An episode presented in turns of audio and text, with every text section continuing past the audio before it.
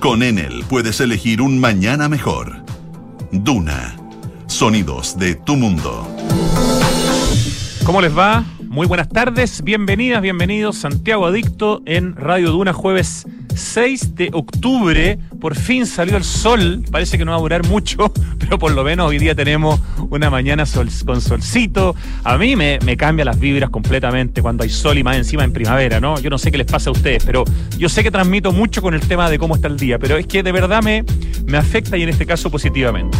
Hoy tenemos un super programa. Vamos a hablar de una extraordinaria muestra que empezó hace muy poquitito en la sala Mata del Bellas Artes, es decir, en la sala que está en el subsuelo, esa sala que inauguró bajo su dirección el gran Nemesio Antunes y homenajeó con eso a Roberto Mata. Se trata de la muestra Under, una muestra sobre todo el proceso contracultural de dos lugares míticos en nuestra historia y que yo tuve la suerte por mi edad de, vivirlo, no así en profundidad, pero por lo menos de conocer uno de los dos lugares. Todo lo que ha pasado entre el año 83 y el 90 en el Trolley y en Matucana 19. Dos lugares donde hubo de todo lo que uno podría considerar contracultura y esta exposición realmente lo recrea de una manera inmersiva. Uno de verdad durante un rato en la sala mata con la luz que tiene, con las instalaciones que hay, con los videos, con la música, uno se siente un poco de vuelta, eh, de alguna manera, en estos dos galpones que se convirtieron en los espacios de la contracultura en Chile. Lugares realmente importantes. Cualquier persona que me esté escuchando y que tenga, yo asumo, más de 50 eh, y que tuvo la posibilidad de ir al Trolley o a Matucana 19 a ver a cualquiera de estas manifestaciones contraculturales, es imposible que no se olvide, que se olvide. O sea, yo tuve la suerte de ver a Electrodoméstico, estaba calculando por la información el año 89 en una de sus dos míticas presentaciones en Matucana y no me olvidaré jamás de ese día. Eh, tremendas instituciones fueron estas de la contracultura y la muestra de verdad es una maravilla.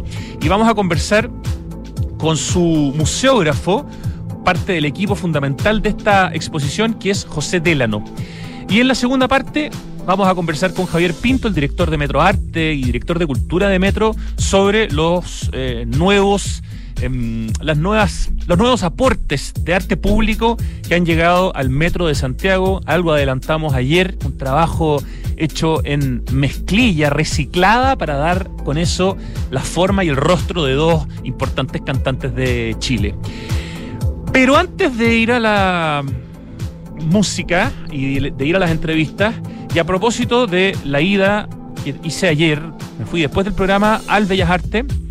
Eh, tiene un horario bastante restringido el, el Bellas Artes, cierra a las cinco y media. Ayer, de hecho, ¿Quién se quejaba? No me acuerdo. Eh, ah, la Sofía García Huidobro, pues, panelista de esta misma radio, se quejaba de que no había alcanzado a entrar al Bellas Artes por lo temprano que cierran. Cierra a las cinco y media. Bueno, yo, tuve la suerte, digamos, la posibilidad en realidad de llegar como a las cuatro. Fui a ver la muestra Ander justamente para poder hablar con cierta propiedad hoy día. Pero antes de, de bajar a la sala mata, me encontré con esta impresionante escultura de Rebeca Mate, que habíamos contado acá, yo lo había subido a Santiago Dicta, pero no la había visto en el Bellas Artes. Esta escultura que se la pasó, se la prestó, no sé, el Club de la Unión al Museo de Bellas Artes, que se llama Ulises y Calipso, que fue hecha en 1915, es decir, tiene 107 años y fue eh, entregada al Club de la Unión en 1925. O sea, casi al cumplir un siglo se traspasa del Club de la Unión al Bellas Artes. Bueno, la escultura Ulises y Calipso Primero que es impresionante. Yo la había visto un par de veces en el Club de la Unión, pero estaba en un lugar bien oscuro. Verla con la luz que tiene el patio central del Bellas Artes, ver ese mármol que tiene más de 100 años y que está como si lo hubiera terminado ayer la obra, seguramente producto de lo cuidado que estuvo y de la poca luz que recibió, y verla al lado de otras tres esculturas de Rebeca Mate, porque en el Bellas Artes muy inteligentemente juntaron cuatro obras de Rebeca Mate, cuatro esculturas y están juntas. Entonces tú puedes apreciar un conjunto de obras de Rebeca Mate sumada a la que está en la entrada, digamos, afuera, ¿no? En la calle. realmente es una experiencia maravillosa. Te das cuenta que tuvimos una, una escultora. O sea, cuando uno ve los pliegues de piel, la musculatura de esta escultura Ulises y Calipso, de este hombre con esta mujer, la espalda musculosa de, de Ulises, los ojos cegados de, Calipso, es impresionante el trabajo de Rebeca Mate, nuestra nuestra Miguel Ángel chilena, de verdad es una mujer muy importante en la historia de la escultura, no solo chilena, esto lo hizo cuando estaba triunfando como escultora en Florencia, en Italia. Por favor, vayan al Bellas Artes solamente a ver la escultura Ulises y Calipso, que como les digo, acaba de llegar al Bellas Artes y estuvo durante casi un siglo en el Club de la Unión. Y después bajan a la Sala Mata para ver la tremenda exposición under de la que ya vamos a conversar. Y finalmente, eh, como parte de las notas con las que nos gusta partir el programa, queremos felicitar al destacadísimo arquitecto Gonzalo Mardones, a quien admiramos muchísimo, porque su jardín infantil bambú fue reconocido con un premio en la Bienal Internacional de Arquitectura de Buenos Aires en la categoría Equipamiento Público. Los invito a ver las fotos de este proyecto hermoso, el jardín, el jardín infantil bambú, en la cuenta del fotógrafo que hizo las fotos, Pablo Casals Aguirre-Works. Pablo Casals Aguirre-Works como trabajos en inglés. Y si no, directamente en la cuenta también de Gonzalo Mardones, es donde están reposteadas las fotos hechas por Pablo Casals. Ya, con las felicitaciones, con la recomendación de ver la escultura de Rebeca Mate y con la felicidad de tener un día soleado, vamos a escuchar una canción de una banda que estuvo presente y que fue parte de toda esta movida contracultural del trolley y de Matucana 19 de lo que vamos a hablar. Es UPA, con sueldos.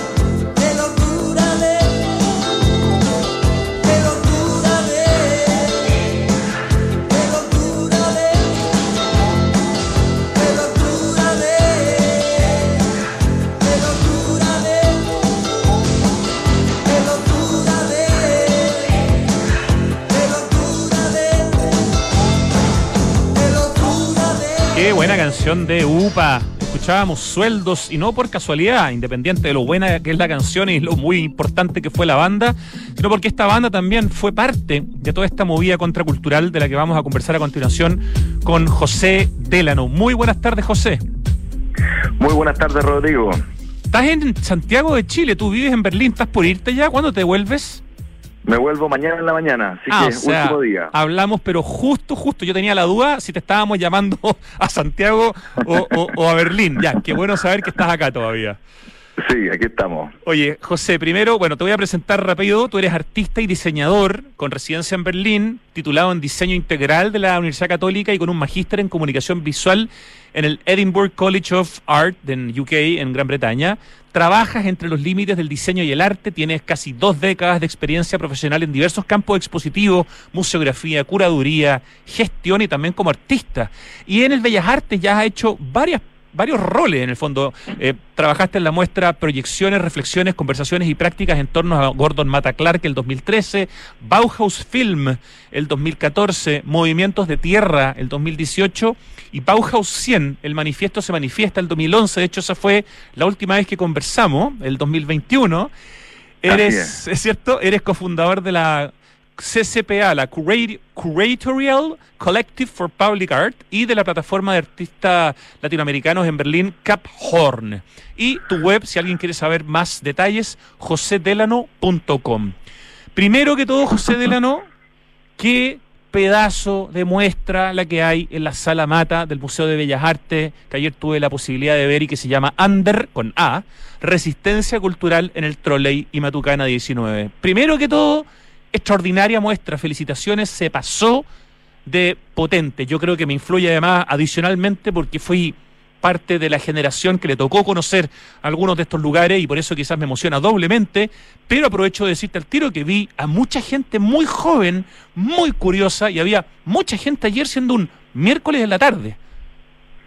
Oye, antes que nada, muchas gracias ahí por los comentarios, encantado que te haya parecido tan buena la muestra y así es, es de las cosas geniales que tiene el Museo de Bellas Artes con esta entrada gratuita que convoca a tanta gente y que se han visto ellos mismos sorprendidos post apertura total de la pandemia, eh, tras pandemia, de que han tenido por una afluencia como nunca y sobre todo de juventud, lo que es tremenda puente positivo que tengamos la juventud ahí influenciándose en el día a día por la cultura. Y encantados con esta cantidad de visitas que tiene la exposición.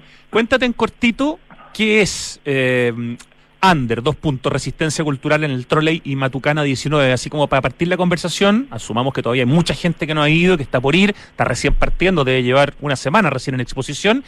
¿Cómo la, cómo la sintetizas?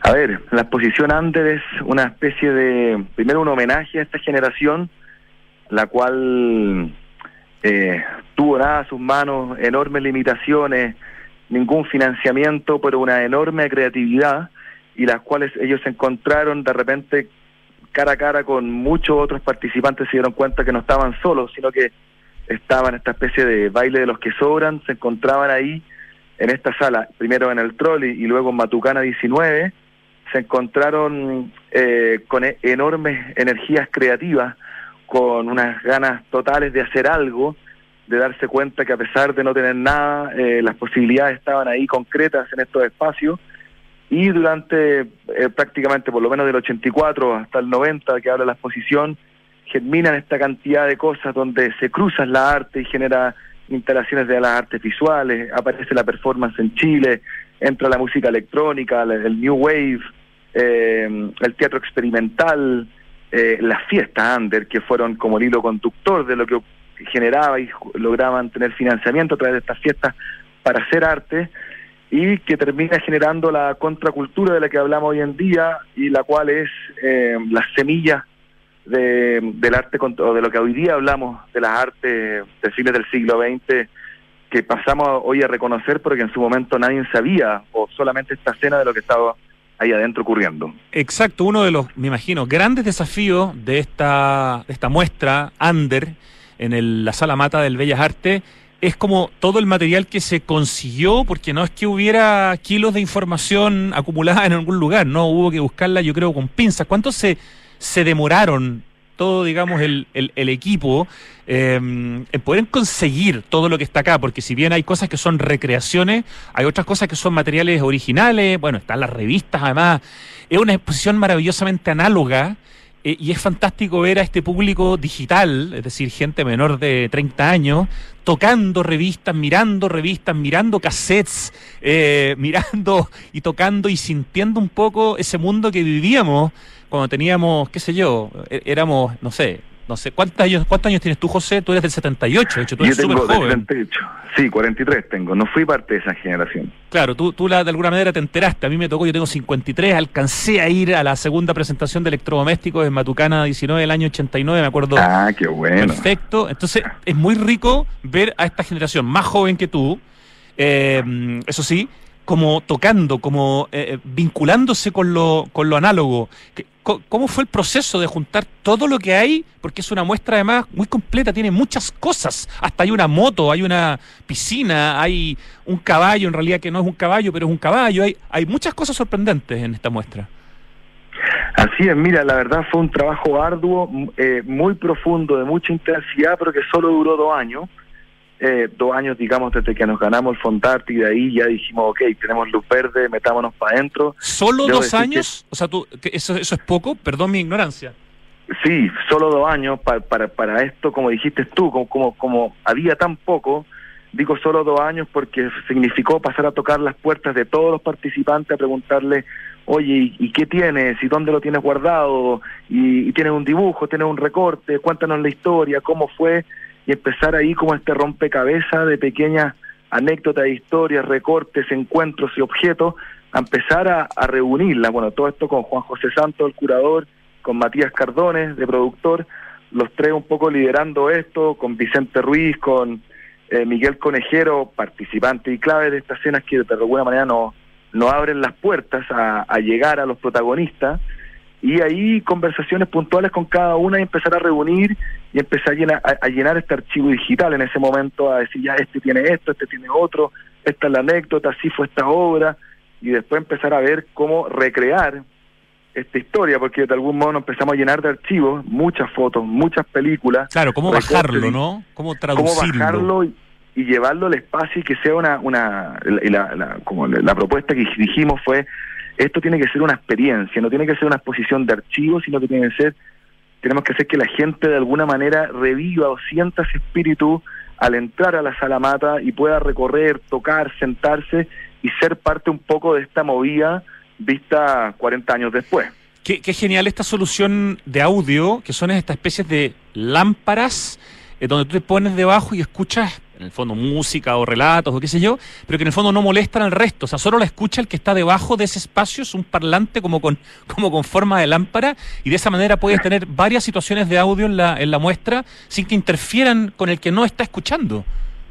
Exacto, dijimos como que teníamos como, como estaba esta idea de recrear la experiencia, entonces dijimos ya, esto igual tiene que ser un poco desordenado, tiene que haber muros, recovecos, oscuridad, luces, y distintos puntos de audio que estén saliendo. Entonces eh, inventamos estas campanas de, sonido. Campanas, eso. De las, eh, de las que te pones abajo y ahí en su momento en sala empezamos a subir algunas un volumen más, un poco menos en otras, para que tú entres no a una sala silenciosa, sino que una sala de, de una cacofonía de sonidos que están ocurriendo, unas más fuertes, entonces en la esquina hay algo que te llama y vas como a seguir el audio, a ver lo que emite de allá, luego en otra, pero después ya eh, también eh, en algunos puntos con audífonos, por ejemplo, tenemos la entrevista a los fundadores de Sara, a Pablo Ladina, a Ramón Grifero y a Rosa y a Jordi Lloret, de los cuales ya es importante poder sentarte con audífono y poder como meterte en el relato que ellos te hacen. Entonces es como una mezcla de abierto y audio cerrado para que te des distintos tiempos dependiendo la obra y tus intereses a qué quieres profundizar y a qué no. Oye, y, conseguir la sala mata del Bellas Artes, porque no es lo mismo estar en otra parte que estar con esta muestra en la sala mata del Bellas Artes, encuentro yo. Es como un, un, acierto, eh, es un lugar demasiado potente aparte del Bellas Artes. La sala mata además tiene una carga especial. Eh, conseguir el Bellas Artes, la sala mata, fue algo... No, e, ¿Estaba dentro del objetivo? Eh, ¿Fue algo fácil? ¿Cómo se logró? Mira, fácil no, pero a, raíz de los proyectos que, yo he realizado ahí, también junto a Matías Cardones, varios de ellos, nos conocen, hay como una especie de confianza de que le, traemos algo serio y de calidad. Entonces, cuando estábamos postulando al Fondar, les presentamos todo el proyecto, ya teníamos un dossier y lo estudiaron eh, y en un momento, justo antes de la postulación, dijeron, ok, el museo quiere apoyar esta muestra, así que nos fuimos a la postulación de Fondar ya con una carta del Bellas Artes diciendo que apostaban por ellos. Bueno, nosotros queríamos Salamata, no podíamos ser tan patudos de, de solamente pedir esa y después cuando ya lo concretamos empezamos a ver calendario y nos dijeron ya, si es Salamata, entonces adecúense un poco a nuestras fechas y así fue, nos adecuamos y tuvimos la suerte además que Salamata está recién hace, esta es la tercera exposición desde que la volvieron a abrir con una parrilla de iluminación eh, profesional, entonces tenemos ahí una sala 2.0 espectacular, la verdad. Así que también todo los agradecimientos al equipo del, del museo con Fernando Pérez a la cabeza, quien apoya el proyecto y con todo, y tenemos este seminario que ocurrió el martes miércoles, así que mucha actividad y una inauguración el jueves pasado con toda la generación presente, que fue bellísima, la verdad. Eh, vamos a aprovechar de la próxima semana. Entiendo que vamos a, entrevistar a Fernando Pérez, así que ahí vamos a aprovechar entonces de felicitarlo, porque la verdad que esta muestra es una, es una joyita. Y, y hay que felicitar también a quienes se han puesto con algunas de las cosas que consiguieron, porque por ejemplo, hay una, hay una mesa donde uno puede ver las revistas y son a menos que yo esté, no, esté perdido, yo las toqué, las miré, son las revistas de verdad, o sea, uno ojea el espíritu de la época, ojea la revista Matucana, ojea la revista Daga, ojea Noreste, ojea la revista Trauco, eh, y son, dime si estoy equivocado, son las revistas originales y están puestas ahí van a ser tocadas por todo, o están reproducidas y no se nota la diferencia. Ahí está ahí los trucos, digamos, de alguna manera de la museografía, que son reproducciones idénticas, son facsímiles de alta calidad a los cuales buscamos el, eh, llegar al, color del teñido de la hoja, de cómo era y qué sé yo, obviamente a su tamaño, eh, pero no podíamos dar el lujo porque de, que se destruyera este, pero yo este archivo antiguo, pero están ahí un, tal un cincuentón que, que tiene algunas de estas revistas guardadas, que las conoció, que las vio, yo las toqué, las ojeé y yo sentí que estaba viendo una revista original y como que me daba como hasta como un poco de, pena, así como chuta que le va a pasar a estas revistas que son joyitas, ¿no? Insisto, no sé si las nombré todas, pero Beso Negro, bueno, unos nombres además de revistas que uno de repente ni se acordaba, Daga, que son revistas que deben ser muy difíciles de encontrar. El, de la época. El primer número de Matucana que está ahí. Eh, en fin, la parte de las revistas me parece súper interesante. Están los cassettes también de algunas bandas importantes. O vuelvo al tema, esta es una exposición maravillosamente análoga, José Dela, ¿no?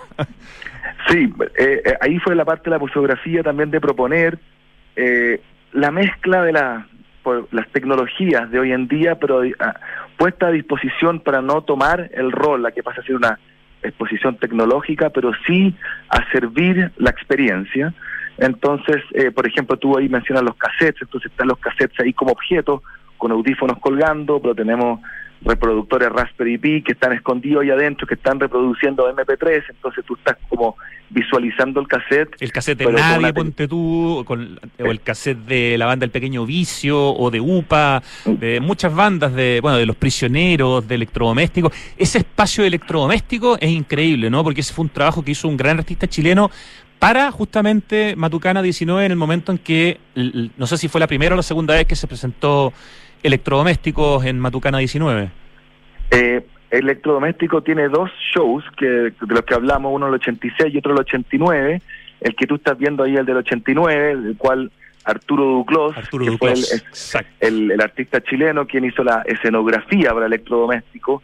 Y nosotros, bueno, la propuesta museográfica fue de alguna manera recrear pero de una manera más abstracta, una manera un poco más pequeña, lógicamente son, todas estas cosas son enormes, pero cómo poder llevar esa experiencia y cómo se hizo, eh, tanto en Matucana como en el Trolley, estos conciertos, estas performances, estas instalaciones, entonces ahí tenemos, entonces te, tuviste ahí la, la, la, proyección colgando, con una especie de tríptico, con estas líneas onduladas como estilo opart, con el logo en letras cirílicas eh, que, que le hizo soviéticas que le hizo eh, Duclos a, a lo electrodoméstico, entonces tú te paras y tienes como una especie de eh, experiencia de haber de asistir al concierto, pero siempre también después con una patita llama de archivo que está junto a la vitrina, donde están los, croquis del mismo Duclos, de cómo iba a ser la, la escenografía, las carátulas de los cassettes, los pósters de la época, o las mismas fotos ahí de, de Brad Mayer que, que son las que documentan el, el evento mismo. Eh, también me llamó mucho la atención y creo que es súper destacable ciertas frases que están puestas en las paredes. Ahí estamos viendo en el streaming, en todo caso, la imagen de, de este homenaje a Duclos, en el fondo, con el trabajo que hizo para electrodomésticos en Matucana 19. Eh, decía las frases que están puestas e iluminadas, muy bien iluminadas y muy bien puestas en las paredes, que parecen escritas, pero son, son, son iluminación. Frases que son bien potentes, como por ejemplo la de Pablo Lavín, ¿no? que fue el fundador del, del trolley, eh, el trolley a todo esto, para los que no se acuerdan, yo, yo, tuve que también mirar porque no me acordaba dónde estaba. Estaba en San Martín 841. Porque, claro, Matucana 19, el nombre dice la dirección, ¿no? Sí, pero exacto. el trolley no necesariamente uno. Yo no me acuerdo si fui o no al trolley, fíjate, tengo mis dudas. Pero de Matucana 19 no tengo ninguna duda. Y lo que cuenta, aparte, este este especie de fanzine, este catálogo que ustedes hicieron, que llevárselo ya es un trofeo, porque también es un objeto análogo de colección para el futuro. Así que felicitaciones por eso. Espero que le alcance a todo el mundo. ¿Cuántos cuántos mandaron a hacer? Mandamos a hacer 10.000, entonces Ajá. fue... Eh, bueno, ahí veremos si nos alcanzan para todos. Ojalá no, de algún modo, porque claro. significa que tuvimos más cantidad de visitantes, pero dijimos, y que acá tiene que haber algo, un vestigio, algo que te lleves a, la casa para que puedas seguir profundizando esto. Y también nos quitaba la responsabilidad de no llenar la, exposición de textos, entonces están solamente las cédulas y estas citas, y después si quieres profundizar te llevas el fanzino o te vas a la página web de nosotros, anderexpo.cl, que tiene eh, este ma material en mayor profundidad. O a la cuenta de Instagram, under eh, guion guion bajo expo, ¿no es cierto? Sí, exactamente. Que está muy buena, under-expo. No, iba a nombrar una frase de Dale. Pablo Lavín, que es quien inaugura, decíamos, el año 83 el trolley, ahí en calle San Martín 841, como de alguna manera con la experiencia que había tenido viendo las casas de ocupas de la periferia de Londres. Eh, mm. Y este galpón, son, ambos son galpones, Matucana y el trolley, y ahí está esta frase que dice, en este contexto convive la gente, no hay mochas y vienen las putas de San Martín y vienen los cogoteros, pero también vienen los punk y también vienen los new wave. Esa es la virtud. De alguna manera era una época también en que había un enemigo en común, ¿no? Que era la dictadura, que era Pinochet, y por lo tanto eso también ayudaba a unar a distintos tipos de tribus, a evitar quizás rivalidades, bueno, las vemos hoy día a unos niveles estratosféricos, pero había como una sensación de armonía entre gente muy diferente que se cruzaba y se encontraba en estos espacios, eh, José. Sí, así es. Ellos eran como de alguna manera eh, los bichos raros de la sociedad, estaban todos marginados, tenían esta limitancia y este enemigo común, eh, pero a la vez tenían muchas cosas en común entre ellos. Eh, también había una necesidad de, combatir esto con las artes y a la vez una necesidad de, celebrar, ¿no? no de celebrar por lo que ocurría, pero sí una necesidad de vivir entonces empiezan a todos a encontrar ahí adentro que estos bichos raros de repente pasan a no ser raros entre ellos y, se empiezan a dar cuenta que adentro de estos lugares había una luz que no estaban encontrando en la ciudad eh, y había una, un, una manera de dejar atrás lo que tenían en sus vidas y poder celebrar, bailar, compartir y ser una comunidad. Todas estas tribus, eh, o sea, una gran tribu hecha de miembros muy diversos, que, pasaron a ser como una gran familia y que ahí sale también lo bonito de lo que germinó creativamente, que eh, uno tocaba música, el otro hacía luces, vestuario, yo pinto, entonces hagamos algo, tú me, yo hago una tocata, tú hazme el mural de fondo, yo te hago los vestuarios, tú hazme el coro, tú bailas y hacemos algo común, eh, hecho a partir de gente que no se había encontrado y termina germinando entonces en estas obras de Vicente Ruiz, en las obras de Ramón Grifero, eh, en las bandas, eh, en, en, estos electrodomésticos, estos UPA, estos, estas bandas de pequeño vicio, que empiezan a hacer unos experimentos totales de la época donde música, danza, teatro convivían y que, como te contaba un Pablo Barrenechea haciendo los murales, eh, Duclos, que ha sido la escenografía, entonces empiezan a generarse esta escena multidisciplinaria que hasta ese momento en Chile por lo menos no existía. Absolutamente. Es muy alucinante también ver fotos eh, de mm, gente que conocemos mucho y que en esa época era extremadamente joven, no sé, por la Amparo Noguera, la Paula Sobek, que eh, es un ícono de la moda y que sigue teniendo su, su local ahí en el drugstore, el mismo Alfredo Castro, eh, no sé, se ven imágenes, por ejemplo, la Patricia Rivadeneira embarazada con una foto de ella sobre su perro completamente desnuda. Eh, el tema de las fotos es tremendamente importante eh, también dentro de esta muestra que repetimos, se llama Under, con A, Under, dos puntos resistencia cultural en el Trolley y Matucana 19, que está desde hace muy poquitos días en la sala Mata del Museo Nacional de Bellas Artes y que es una extraordinaria muestra para conocer esta, este fenómeno contracultural que se dio especialmente entre los años 83 y 90, considerando que el Trolley cerró un poquito antes, el 88, pero Matucana 19 dura, digamos, hasta el comienzo de la democracia, ¿no? Así es, tal cual las fotos yo creo que eh, van a producir también mucho, mucho interés. Hay, bueno, está ese mural gigante homenajeando a las yeguas del apocalipsis, con una de las performances más importantes también, y que uno puede profundizar justamente leyendo el, el fanzine, ¿no? Que es una, una, una de las intervenciones que hacen en el año 89 que se llama eh, Tiananmen. Conseguir ese material también fue, eh, fue complejo, fue fácil. No, eh, eh, extraordinariamente complejo. Existen solamente dos fotos de lo que ahí ocurrió, aparte de relatos de los que asistieron. Eh, fue una locura total, fue ocurrió dentro de la tercera Bienal Underground, que ocurrió ahí en Matucana 19, y al inicio eran principalmente una Bienal de, grupos punk, que habría Fitcale Ad Hoc, que era como la banda famosa, pero habían eh, 20 bandas más por lo menos que tocaban esa noche, y abre entonces con este dúo, las yeguas del apocalipsis, que llegan ahí vestidos a lo, a lo danza butó y realizan una especie de mm, acto poético con respecto a la masacre de Tiananmen que había ocurrido hace poco tiempo. Llegan pintados de cuerpos blancos con pelas en sus dedos.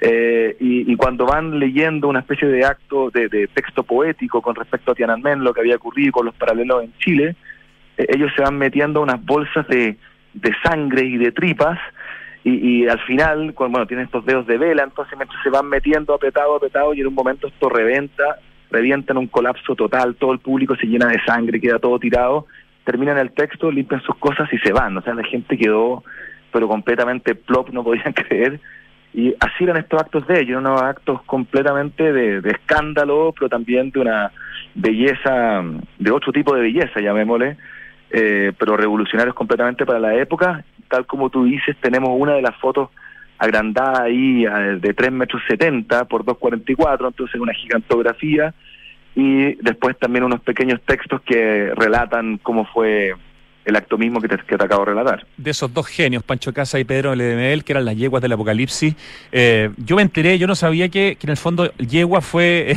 me enteré, digamos, leyendo justamente los textos de la exposición, que antes de llamarse yeguas tenían otro nombre, pero les cambiaron el nombre a yegua finalmente y fue el que con el que se hicieron conocidos. Eh, pero, por ejemplo, hay una frase de Pancho Casa eh, que se las dijo este año, porque dice 2022 en, en la investigación, que dice, Matucana 19 no nos gustaba aquello nos parecía demasiado festivo y muy de burgueses de clase alta, lo cual muestra también un poco las visiones, ¿no? De los distintos grupos que iban y, venían, eh, pero no todos se sentían tan cómodos como otros, digamos. Exacto, para nosotros fue bien importante poner esas frases, porque cuando entrevistábamos y hablábamos con toda esta gente, a todos los protagonistas de la escena, todos te empiezan a hacer su relato eh, y nos empezamos a dar cuenta que eran muy distintos uno de otro. Lo que de repente pasa a ocurrir en estas exposiciones, que pasa como a ocurrir, a tomar la voz curatorial, el relato, y empieza a ser como una especie de resumen o, o, o, pasa a tener una declaración de una verdad. Y dijimos, eso sería completamente falso para acá. Entonces dijimos, pongamos estas citas a pared que se van de algún modo contradiciendo entre ellos.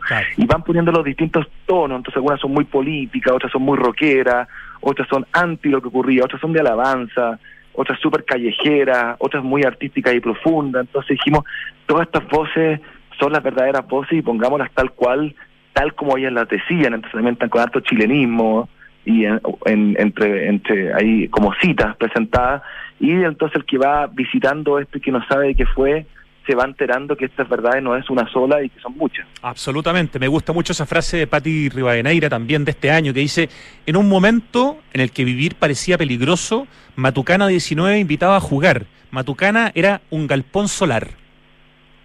bellísima, ¿no? bueno, Patti Neira, pero una protagonista total. O el New Wave en Santiago empezó en el Trolley, Willy Sembler 2022.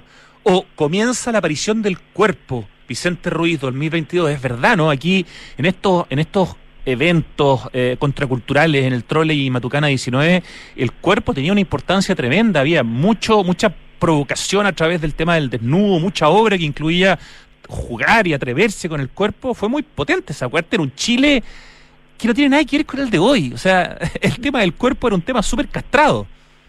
Exactamente, era un tema muy castrado y lo que ocurre acá también es como ellos son como ellos mismos le dicen, hijos de la dictadura, entonces no es una generación que, que tuvo miedo, te fijas, ellos crecieron en esto, entonces cuando ya están en los 80 realizando su obra, ellos son tremendamente atrevidos, actúan sin miedo y por eso mismo, como no tienen miedo, se eh, muestran el cuerpo, ¿no es cierto? Este cuerpo pasa a ser protagonista de su obra y lo muestran en todo aspecto, desnudándose, vestido, transformado, eh, y ahí mismo podrás ver en las exposiciones, como decías tú, a través de la fotografía, cómo este cuerpo aparece de muchos modos y pasa a tener un, simbolismo especial debido al, tema político ocurría en, esos tiempos. Estamos conversando con José Delano, quien es el museógrafo de esta notable muestra llamada Under Resistencia Cultural en el Trolley y Matucana 19, que ocupa completamente y de manera muy bien lograda toda la sala mata del Museo Nacional de Bellas Artes. ¿Sabes cuál es la fecha límite de la exposición? ¿Tiene un día de término? Sí, el, día de Navidad. Ese día ah. acaba hasta Navidad. Tenemos. Ya, o sea, tenemos todo octubre, todo noviembre y casi todo diciembre para poder verla. Exactamente. Con horario de martes a domingo de 10 a 17.30 horas. Y cuéntanos un poco cortito, ya nos queda poco tiempo, el tema de la torre de control, porque en Matucana 100 va a estar pasando eh, algo que tiene que ver con podcast, con playlists, con, con, con, acciones en vivo. ¿Qué es lo que, qué es lo que qué es torre de control? Mira, Torre de Control es una especie de experimento de mediación que quisimos hacer.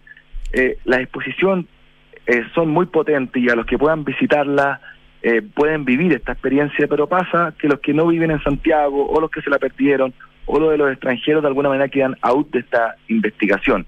Entonces quisimos hacer cómo podemos llegar a esa otra gente de otra manera y de alguna manera eh, replicar el espíritu eh, que tuvieron ahí ellos de multiplicador de ideas, de discusión, de locuras, de, sonidos, de, de, experimentación artística. Entonces dijimos, ¿cómo podemos llevar eso al exterior? Entonces ahí aparece Matucana 100, vecino de Matucana 19, que nos presta su patio, y ahí construimos esta torre de control que literalmente tiene forma de torre, es una especie de enorme antena intersectada por un cubículo y ahí durante los tres meses estaremos activando la, la torre con distintas visitas. Tenemos una especie de distintos programas que harán de música, de revistas, de performance. Y para enterarse de eso, es ideal seguir el Instagram en el fondo de, de, de, este, de este proyecto que es under-expo. Ahí debería estar todo, ¿no? Ahí, ahí está todo. Ahí iremos diciendo cada vez que tengamos una activación qué es lo que va ocurriendo, se va a ir soltando. Entonces, cada activación significa que un personaje de la época o alguien relacionado con esta temática va a Torre, tiene algún tipo de conversatorio o, experimentación y eso queda todo grabado en video y en audio y automáticamente entonces hacemos el anuncio de esto en las redes y después pasa a tener todo lo que ocurrió en Torre en ese momento, queda en YouTube o en audio en Spotify y va alimentando nuestra página web como un enorme archivo abierto que queda como legado de esta investigación a su posteridad. Oye, a Juan José Santos en la Curaduría General, a Miguel Conejero, Vicente Ruiz y Francisca Valdebenito como asesores curatoriales, a ti en la museografía José Delano, a Matías Cardone, por supuesto, y a ti en la gestión general, eh, y a todo el equipo que hizo este proyecto, de verdad, felicitaciones, me pongo de pie, como se decía por ahí. Gran muestra, hay que ir a verla hasta el 24 de diciembre, entonces gratis en el Bellas Artes de martes a domingo en Instagram, under-expo. Under, Resistencia Cultural en el Trolley y Matucana 19, una fantástica forma de entender cómo era un poco el mundo contracultural a mediados de los 80 y hasta principios de los 90. Muchísimas gracias José y que te vaya increíble en tu vuelta a Berlín. Muchas gracias Rodrigo por recibirme una vez más y los dejo a todos invitados a la exposición y a seguir nuestras redes. Un abrazo para ti. Un gran abrazo. Nos, vamos al corte, volvemos en segundos y ojo que vamos a conversar con Javier Pinto para conocer cuáles son los nuevos muros por los nuevos espacios de arte que se pueden encontrar en el metro de Santiago.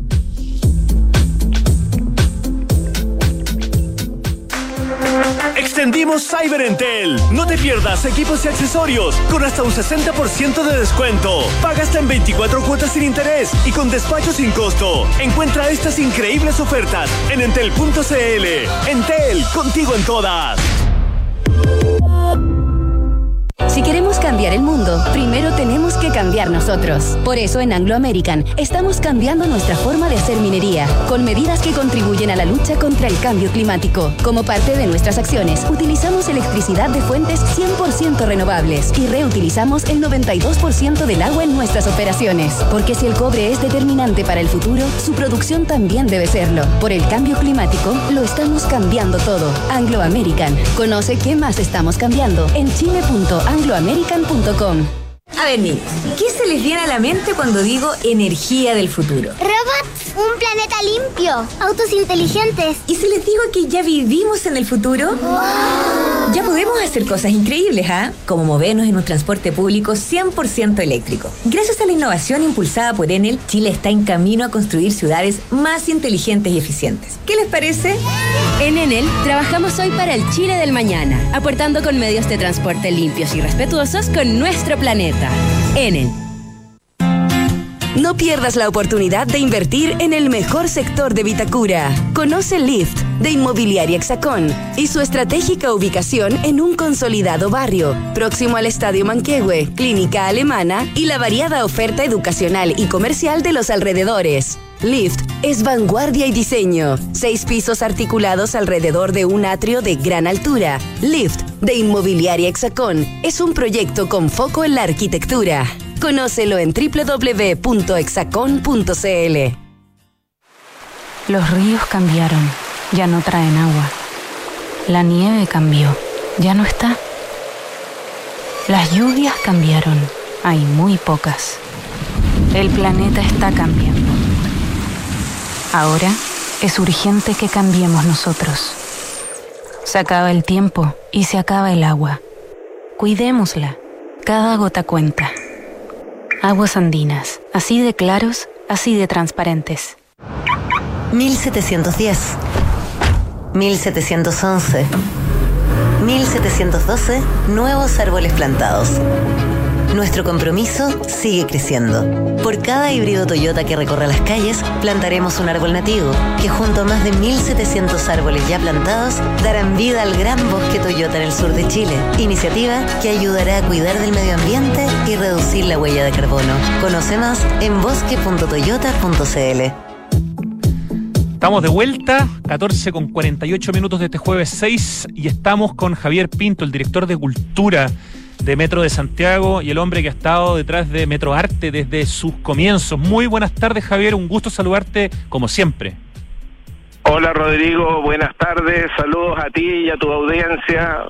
Encantado de estar nuevamente con ustedes en la radio. Y con una excelente excusa porque ayer mismo se inauguró la obra número 73 de Metro Arte. Eh, cuéntanos por favor de qué se trata este proyecto de este artista extranjero que se inauguró ayer y en qué estación de metro.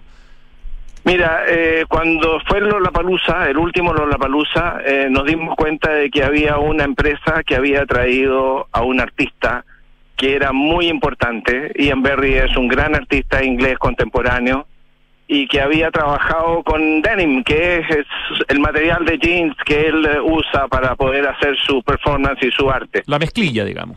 La mezclilla, así es. Y en definitiva eh, hicimos contacto con él y nos dimos cuenta de que podíamos hacernos de una muestra de lo que él estaba haciendo. Habían tres cuadros pero uno de ellos era uno de los prisioneros que se quedó con su cuadro, entonces preferimos quedarnos con el de la Anita Tuyú y con el de Roberto Márquez. Esos son los, dos que fueron inaugurados que tenemos. Sí, y esos están instalados en la Plaza Gaña, en la estación de la línea 3 de la Plaza Gaña, combinación con la línea 4, y están eh, puestos con la sensación de que es el inicio de una futura galería. Eh, hice contacto con Ian desde ayer a hoy día y le planteé esa posibilidad, cosa que quedó abierta. Estamos todos esperanzados de que se concrete en el futuro y que tengamos una galería de artistas nacionales hechos en la misma técnica. Bueno, además ayer era el Día de la Música y qué mejor manera que homenajeando justamente a, a dos músicos, ¿no? Sí, bueno, la Anita es un valor en sí mismo y Roberto además estaba hace poco tiempo celebrando los 50 años de Iyapu, entonces también son artistas consolidados, son artistas grandes. Absolutamente. Eh, eh, lo que lo que lo que tú me explicaste ayer eh, de manera interna es interesante que lo expliques eh, ahora públicamente porque uno ve esto y dice ¿Qué será? ¿Un gallo que pinta sobre mezclilla? No, pues ¿cómo, cómo es la técnica de Ian Berry, Mira, Javier él usa, él usa eh, el material de desecho de la ropa de, de mezclilla en distintas tonalidades, él la recorta y la pega. Es, es una especie como de sastre que pega en vez de coser y tiene la particularidad de que su paleta es las degradaciones de las distintas piezas del material que tiene en su poder. Ahora, él tiene cerros y cerros de jeans para su, para su trabajo. Por lo tanto, eh, trabaja con unos, yo diría que con unos 200, 250 colores de pantón distintos dentro de la misma técnica. Pero lo relevante es que parte en su cabeza con muy poco, con un apoyo fotográfico, eh, es capaz de armar un trabajo muy notable, muy notable. Yo ayer hice contacto también con él a través de WhatsApp y le pregunté si podía usar parte de una conversación que tuvimos cuando él vino a Chile a propósito de por qué eligió la ropa como material para poder hacer trabajo. Ah, y fíjate que una de las cosas tiene que ver con que el hecho es que este material es un desecho y él está muy preocupado por la sustentabilidad de todo lo que se haga y por lo tanto se ha comprometido personalmente a poder darle valor a desechos cosa que por lo demás han hecho otros artistas en la época y en el tiempo, ¿no es cierto? Yo me acuerdo siempre de Rauschenberg en, la, Bellas Artes, ¿te acuerdas? Hace tantos años atrás. Mítica exposición, que, Que, hizo del cartón y de, y de, una cantidad de piezas de materiales de desecho, como se llama, obras de arte extraordinarias. De hecho, Javier... Sí, perdón. ¿Sí? No, perdón, termina con la idea. No, no, eh, yo a lo que voy es que eh, eh, el, el, compromiso de él es un compromiso que tiene que ver más que la parte plástica, tiene que ver con una parte más bien ecológica, de sustentabilidad y tiene también que ver con una con una reacción hacia la la cosa popular, o sea, está ocupando un material que está en todas partes. De hecho, yo te estoy hablando y estoy mirándome los pantalones y tengo jeans puestos en estos momentos. O sea, yo estoy casi metido en la paleta de, Ian Berry. Y yo estoy con camisa de jeans y de, mezclillas, te entiendo perfectamente. De hecho, si uno se mete al, al blog de Ian Berry, que es ianberry.org, lo primero que te aparece son imágenes de él en el desierto de Atacama, en esa zona de alto hospicio que se hizo famosa, digamos, por tener esas cientos de miles de prendas abandonadas, porque en septiembre, cuando vino, aparentemente vino en septiembre a, Chile, en septiembre, eh, eso es ahora, o sea, hace un mes. Ahora, ahora. Eh, estuvo grabando un documental que tiene que ver con todos estos desechos de ropa que encontró en el desierto de Atacama. Entonces está bien compenetrado con, Chile. ¿ah? Quedó quedó escandalizado, escandalizado. Dijo, ¿cómo era posible que en un país tan joven nosotros tuviéramos tal cantidad de basura? Y yo le explicaba, decía, seguramente en Iquique han llegado fardos y fardos y fardos de ropa usada y lo que no sale y no se vende se bota y lo botan en basureros eh, ilegales, en el pleno desierto. Exactamente. El Instagram a todo esto de este artista, para la gente que le gusta seguir estas cuentas, es ianberry.art.art. Eh, y justamente el, el post, eh, su último post es justamente lo que pasó ayer eh, con el lanzamiento, digamos, con la inauguración de estos dos murales que hizo de Ana Tijoux y de Roberto Márquez en la estación Plaza de Gaña de la línea 3, que hay que ir a ver la persona. Además son grandotas, eh, Javier, ¿no? Sí, enorme, enorme. Mira, una de las cosas es que además son muy profundas. Y son tan profundas porque el sistema constructivo, y esto también creo que lo hemos conversado antes, lo obliga. Pero en este caso está en una zona que es muy especial, que es el pique de combinación al nivel puente con la línea 3 y eh, tiene una superficie curva, el muro, que está llamando a otras obras de Ian Berry. Está llamando, ¿no es cierto? Hay espacio. ¿Cuántas podrían caber en total? Unas 10 o 12. Ah, pero maravilloso. Ya, sería Sí. extraordinario. Y siempre homenajeando, como dices tú, a distintos músicos, hombres y mujeres de nuestro país. Así es, esa sería la galería de los músicos chilenos.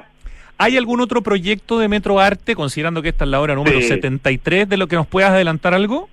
Sí, sí, viene uno que es muy importante, que va a estar eh, muy prontamente a la vista del público.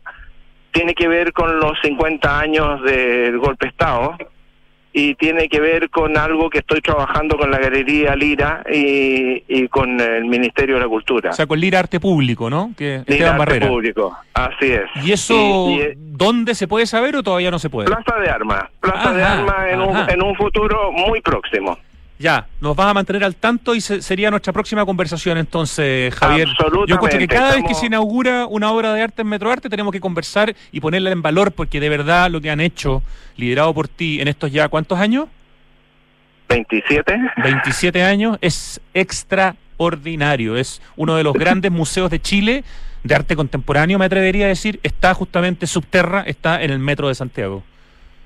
Así es, así es. Y es increíble cómo no nos damos cuenta porque estamos con el día a día, estamos Claro. de uno en uno, pero de repente uno hace un archivo, mira fotos antiguas y dice, por Dios que se ha juntado material. Absolutamente, tremendo trabajo. Felicitaciones a todo el equipo de, de Cultura de Metro y bueno, a todo el equipo de Metro, si nos encanta y somos grandes admiradores. Javier Pinto, director de Cultura, muchísimas gracias por ponernos al corriente con esta nueva inauguración que hay que ir a ver a la plaza, al Metro Plaza Gaña de línea 3 y estaremos muy atentos a lo que pase en la estación Plaza de Armas. Muy bien, un abrazo grande y saludos a tu, a tu audiencia. Gracias, un abrazo Javier Pinto. Que estén muy bien. Chau, chau. Son las 2 de la tarde con 57 minutos. Empieza a sonar el acertijo musical. Esa canción que nos produce un placer culpable, porque como que una mezcla de nervios, de ansiedad, pero también de felicidad de estar escuchando música, activando la neurona. A veces nos sacamos un 1, a veces un 7. Y ustedes también participan, pues aquí todos tenemos que adivinar. El único que sabe lo que está sonando es Ricardo Larraín, el Richie que está al frente mío.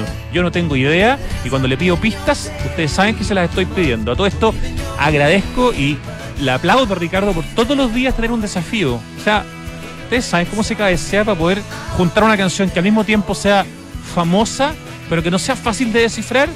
No es nada de fácil. Oye, qué rico poder recomendar a Santiago Open Gourmet de Open Kennedy. Los sabores del mundo se encuentran en SOG o SOG o Santiago Open Gourmet, capital de los sabores. Ven y vive los shows musicales en vivo de viernes a domingo. Y además, disfruta de un 40% de descuento todos los jueves de octubre en el total de tu cuenta en el Bodegón de Lima o en Indian Box, pagando con tu CMR o con tu tarjeta de débito del Banco Falabella. Si no conocen Santiago Open Gourmet todavía, en el cuarto piso Open Kennedy, tienen que ir. Es extraordinario el nivel de los restaurantes, lo novedoso de los restaurantes y el hecho que todo lo que comes lo puedes comprar también para llevártelo a tu casa. Es mercado y es restaurantes. Grande Open Kennedy, siempre haciendo cosas interesantes con la cultura, con el arte, con los emprendimientos y con la gastronomía. En Anglo American están cambiando su forma de hacer minería, luchando contra el cambio climático. ¿Sabías que sus operaciones reutilizan el 92% del agua del proceso minero? Anglo American, por el cambio climático lo estamos cambiando todo. Más información en chile.angloamerican.com. ¿Quieres iniciarte en la inversión inmobiliaria? Bueno, entonces tienes que conocer Smart Invest by Hexacon, un canal y cartera de productos pensados para quienes valoran ubicación, plusvalía y diseño como valor agregado. Infórmate en hexacon.cl con 2X, la inmobiliaria del Smart Living. Oye, y cada vez quedan menos días para postular al PAU, al premio Aporte Urbano que reconoce y destaca a los mejores proyectos de construcción y arquitectura que contribuyen al desarrollo de las ciudades. Toda la información, todas las bases, y además es gratis, están en premioaporturbano.cl, www.premioaporturbano.cl. Priceless, para mí, es explorar los rincones de la Patagonia, de Valparaíso, todo lo que ofrece Chile, junto a las más de 15 experiencias Priceless de Mastercard y de Cernatur. Conócelas en priceless.com slash Chile. Mastercard está en Santiago Adicto. ¿Cuánto te demoras en la ducha? Con solo tres minutos es suficiente. Llevamos 13 años continuos de megasequía en Chile. El cambio climático llegó para quedarse por lo que debemos tomar conciencia y actuar ahora. Sí, el clima en el mundo cambió, ahora es urgente que cambiemos nosotros. Cuidemos el agua, cada gota, cada esfuerzo cuenta, aguas andinas. Y te cuento mientras em, me atrevo a adelantar que esta canción es la de una famosa serie en la que los actores ganaban como un millón de dólares por capítulo, ponte tú. Cada vez son más las personas que usan energías limpias para moverse. Y en él trabaja para hacer realidad el Chile del futuro, generando y entregando energía limpia, más conveniente y amigable con el medio ambiente. En él. A ver, creo que el título de la canción lo repite 10 veces, espero que sea. Esta es una banda, Ricardo, ¿no es cierto? Sí, a ver, no sé si me voy a acordar el nombre del grupo. Por lo menos me voy a acordar de la serie, pero eso no me permite tener mejor nota. ¿Sabías que por cada híbrido Toyota que recorra las calles, Toyota planta un árbol para ayudar a reducir la huella de carbono? Conoce más de esta muy linda iniciativa que se llama Bosque Toyota ingresando a bosque.toyota.cl. Y te contamos que Entel continúa reforzando su compromiso con la sostenibilidad. Entel, de hecho, fue nominada en dos categorías de la iniciativa hispanoamericana Agenda Líderes Sustentables a las 20 y participó recientemente en el proyecto del Gremio Empresarial Nacional, nacional perdón, que busca impulsar los estándares en materia medioambiental, social y de gobierno corporativo. Así que una vez más, nuestras felicitaciones a Entel. Si quieres saber más, informacióncorporativa.entel.cl. Ya, esta es la canción típica de la serie Friends. Yo diría que se llama I'll Be There For You. Y el grupo se llama como de algo, ¿no? Ya, eh, de algo. Es una sola palabra la que me falta, obviamente. ¿Con qué letra empieza, Richie? Sí, con R. Como de, como de replacements. No, no como de res, como de. Ya, RE o no? RE, sí, ya la he hecho usted. De re. De, Rem, de Rembrandts. De Rembrandts, de Rembrandts, de Rembrandts. Ya no estuve tan mal encuentro. ¿Qué nota, Ricardo? Un 5. Bien. The Rembrandts, I'll Be There For You, la canción de la serie Friends. Con eso nos despedimos. Le doy las gracias a nuestro querido Ricardo Larraín Richie, que todos los días nos sorprende con el acertijo musical. Y ahora le queda toda la tarde para estar trabajando con estos preciosos programas que se vienen a continuación, como Tardes Duna. Gracias Francesca Ravizza en la producción, gracias Pitu Rodríguez en la dirección de Radio Duna, gracias equipo digital de Radio Duna y gracias Lucho Cruces en el streaming. Hasta mañana.